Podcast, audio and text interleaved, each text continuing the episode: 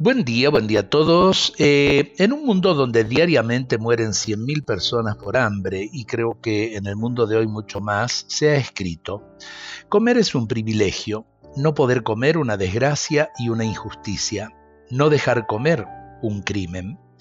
Vivimos en un lugar del mundo privilegiado donde podemos comer varias veces al día, donde poseemos suficientes medios para podernos desarrollar como personas y gozar de los bienes del arte y de la cultura. Y esto tan elemental está vedado a dos terceras partes de la humanidad, a gran parte de nuestra Argentina también.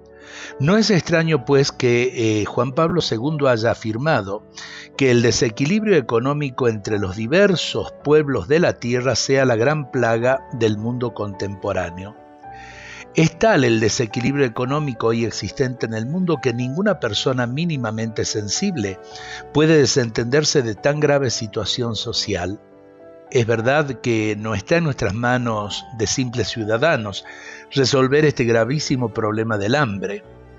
Su solución radical solamente la pueden ofrecer serias y coordinadas decisiones políticas de carácter internacional. Pero mientras tanto, cada uno de nosotros debe ser consciente de esta lacerante lacra de la humanidad y adoptar en su conducta diaria una actitud más austeraria, porque tal vez nuestro exceso de bienes materiales es el que impide que dos tercios del mundo puedan comer.